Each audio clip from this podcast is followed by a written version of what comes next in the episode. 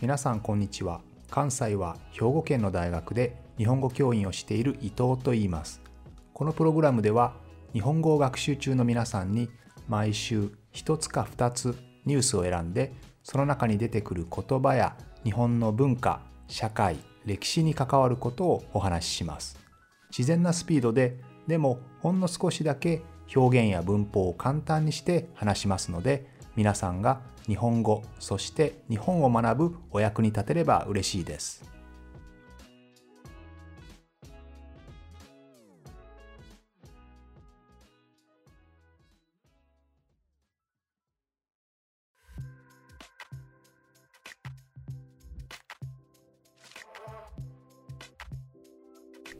先週は日本とロシアの関係ということで日露戦争までお話ししましたね。えロシアという東から西に非常に長く大きな国がですね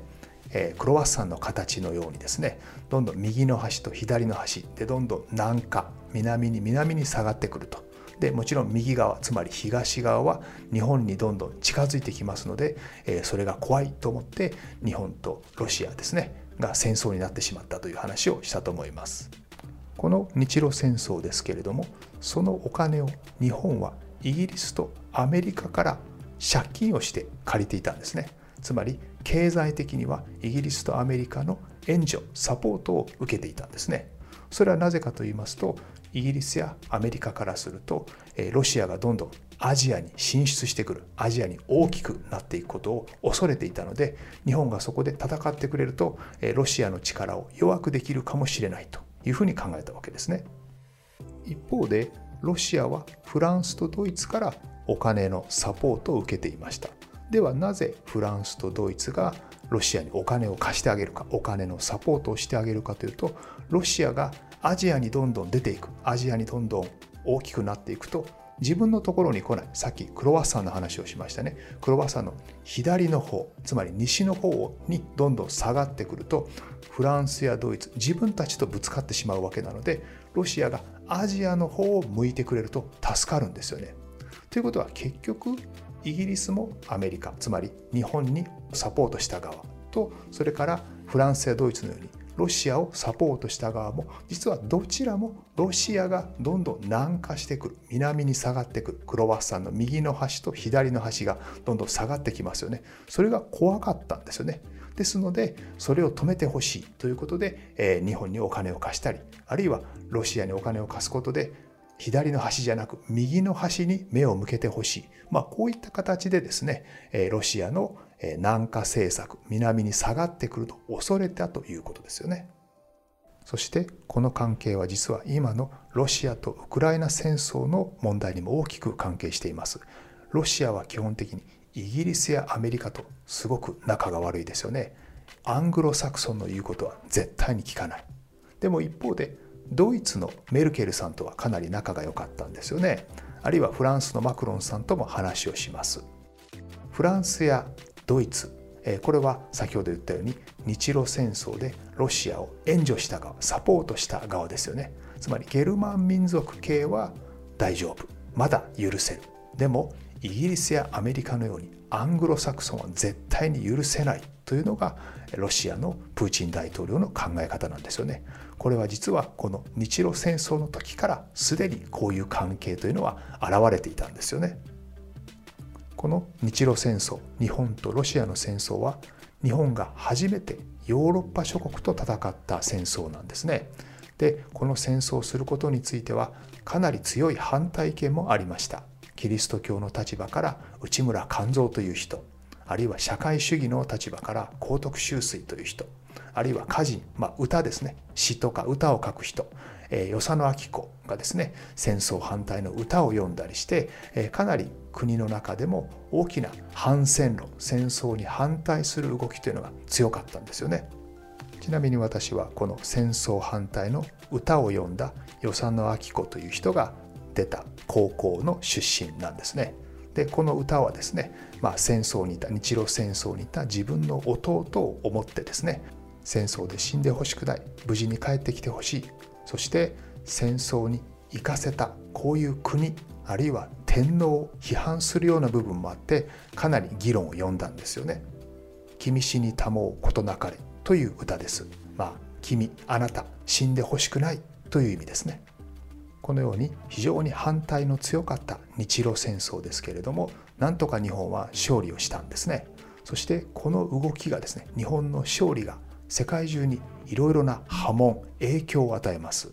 というのはこの戦争は、まあ、アジアの小さな国がヨーロッパに勝ったということだけではなくてアジアの小さな国日本はその当時立憲政治つまり憲法や議会があるんですよね。そして一方のロシアというのはロマノフ王朝つまり皇帝ですよね。エンペラーがいるわけですね。こういうエンペラーやあるいは王様キング、え、そういう人たちが非常に力を強く持つそういった国に対して立憲政治憲法やルールのある国が勝ったということですので、えー、他の国でもですねこういう王様とか皇帝が力を持っている国々ではじゃあ私たちも王様や皇帝を倒しましょう。新しい政治を作りましょう。憲法に基づいた立憲政治をやりましょうということでですねイランとかトルコとかあるいは、フランスに支配されていたベトナムとかこういったところで王様専制主義ですね王様が強い皇帝が強いそういったものを打破しよう倒してしまおうという動きが起こってくるわけですね。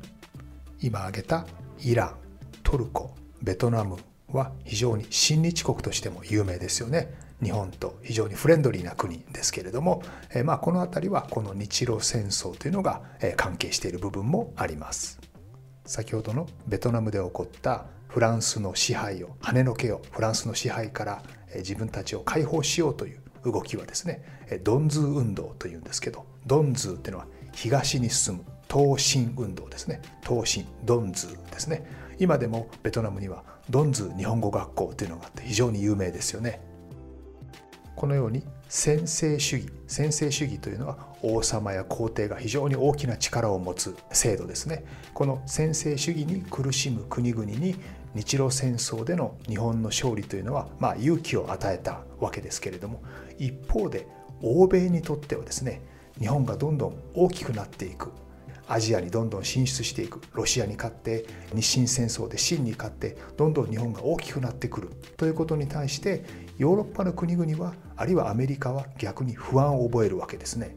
それによって例えばアメリカに渡った日本からの移民ですね。アメリカで働く日本人に対して排斥運動。日本人が嫌いだ。日本人が嫌だ。日本人は出ていけ。こういう運動につながったりですね。あるいはドイツなどで、えー、効果論これは先週もお話ししましたね。効果論というのは黄色い人々を恐れる、えー、つまりアジア人を恐れる考え方ですよね。こういう効果論がどんどん大きくなっていくわけですね。また日本の国内においても不満が出てきます。というのはこの日露戦争日本は一応勝ったことになっていますが勝ったといっても実際はですね日本とロシアの間にアメリカに入ってもらってなんとか戦争を終わらせてもらったというのが正確なんですよね。え日本もロシアも両方ともそろそろ戦争をやめたい。国内のいろんな問題。お金がかかる問題。さまざまにあってどちらも戦争そろそろ終わりたいなと思っていたところでアメリカに間に入ってもらってまあ、なんとか日本が有利な状態で戦争が終わった。これぐらいのギリギリの勝ち方だったんですね。でも国内の日本人にとってはせっかく戦争に勝ったのになぜか賠償金まあ普通戦争に勝ったらお金たくさんもらえますよね負けた国からお金もらえますけどそれももらえないなぜだと国民はこんなに頑張って我慢をして戦争をしたのにどうして賠償金が得られないのだというですねいろいろな不満も国内にはたまるわけです。この後世界は第一次世界大戦に入っていくわけですけれどもロシアの中にもどんどんどんどん不満が溜まっていきます。第一次世界大戦に、まあ、入る前に日露戦争で日本に負けたわけですよね。日本にも負けてしまって第一次世界大戦でもどんどん戦争をして自分たちの生活がどんどん苦しくなる。なぜこんな戦争を続けなければいけないんだと国民の不満がどんどんどんどん溜まっていくわけですね。そしてそのような中でロシア革命が起こるわけです。人々がパンと平和を求めて食べ物と平和を求めてデモをするんですよね。そのデモをしている人々をロシアの軍隊は、え殺してしまうんですよね。制圧してしまうわけです。これが血の日曜日事件ですね。ここからロシア国内に革命がどんどん広がっていきます。王様を倒す皇帝を倒すロシア革命ですね、えー、全国にソビエトという組織ができます。ソビエトというのはもともとは会議とかミーティング、えー、そういうものですね、えー、人々がストライキをするためもっと給料欲しいとかもっと休みが欲しいと、まあ、そういったですね労働者のストライキの、えー、ミーティングなんですけれどもこれがどんどん政治の団体としてどんどん大きくなります。労働者の代表機関のような形になりますね。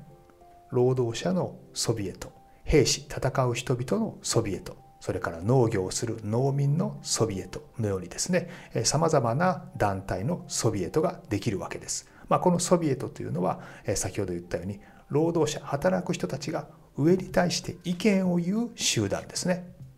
このソビエトを中心にロシアの中で共産主義による革命が起こるわけです。えー、共産主義というのはそれまでのお金持ち王様皇帝ですねその王様や皇帝たちに自分たちは苦しめられているのでもっとみんなが平等な社会になるための革命ですよね。ですのでこの革命にとって敵となるのはすでにたくさんのお金を持っている人皇帝とかあるいは資本家ですねお金持ちの人たちそういうことになるわけですそして宗教の偉い人たちも敵になります当時のロシア皇帝というのはえロシア正教、まあ、キリスト教ですね。キリスト教のロシア正教のトップですからね。え当然キリスト教のトップロシア正教のトップはロシアの皇帝なわけですから、まあ、彼らイコールなんですね。同じなわけです。宗教のトップお金持ちのトップ王様のトップという形で、まあ、世界の上に立つ人たちですからそういう形ではなくてみんなが平等になれるような共産主義の社会を作ろうと。いうこのような動きから共産主義革命というのが始まっていくわけです。当然この革命で敵とされたお金持ちのロシア人たちはどこかに逃げていくわけですね。この人たちをコミュニスト共産主義はま赤色がテーマのカラーですよね。ですのでこの赤に対して白い白系白い色のロシア人と呼ばれて彼らは日本にもたくさん逃げてきたわけですよね。ちょうど去年の今頃ですね日本にはバレンタインデーとホワイトデーというのがあってバレンタインデーには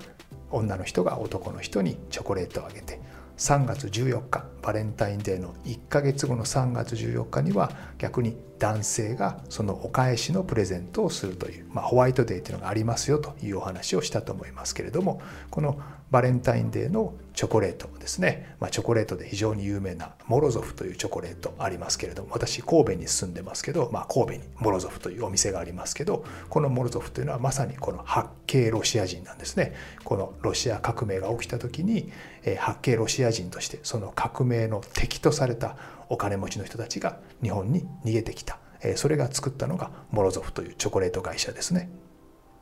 さてロシアではソビエトを中心に共産主義という考え方を掲げてですねソビエト連邦というのができるわけです。新しい国ができるわけですよね。もちろん共産主義というのを中心にしています。で、えここでですねこの共産主義というのを世界に広めようとするわけですね。ソビエト連邦、まあ、日本ではソ連と呼びますけれども、えこのソ連が社会主義共産主義をどんどん、え広げようとするわけです。そしてもちろん日本はそれが嫌なんですね。共産主義は日本に入ってきてほしくないということでこれでまたぶつかるわけです。ということで実は日露戦争の時と全く同じことが起こります。日露戦争の時はロシアは帝国主義自分たちの帝国をどんどん大きくしたいということで日本の方に迫ってくるわけですね。あるいはヨーロッパの方にも近づいてくるわけです。クロワッサンの話をしましたね。クロワッサンのように右と左でどんどんヨーロッパと日本の方にどんどん下がってくるわけです。それが嫌だったのでヨーロッパの国々あるいは日本というのはそこで戦争をするわけですけれども今度はですね帝国主義ではなくて共産主義のソビエト連邦ができるわけですが結局このソビエト連邦ができてそれがまたクロワッサンの端っこですね右と左東と西にどんどん南下してくるのを止めようとしてヨーロッパとぶつかる日本とぶつかるということになるわけです。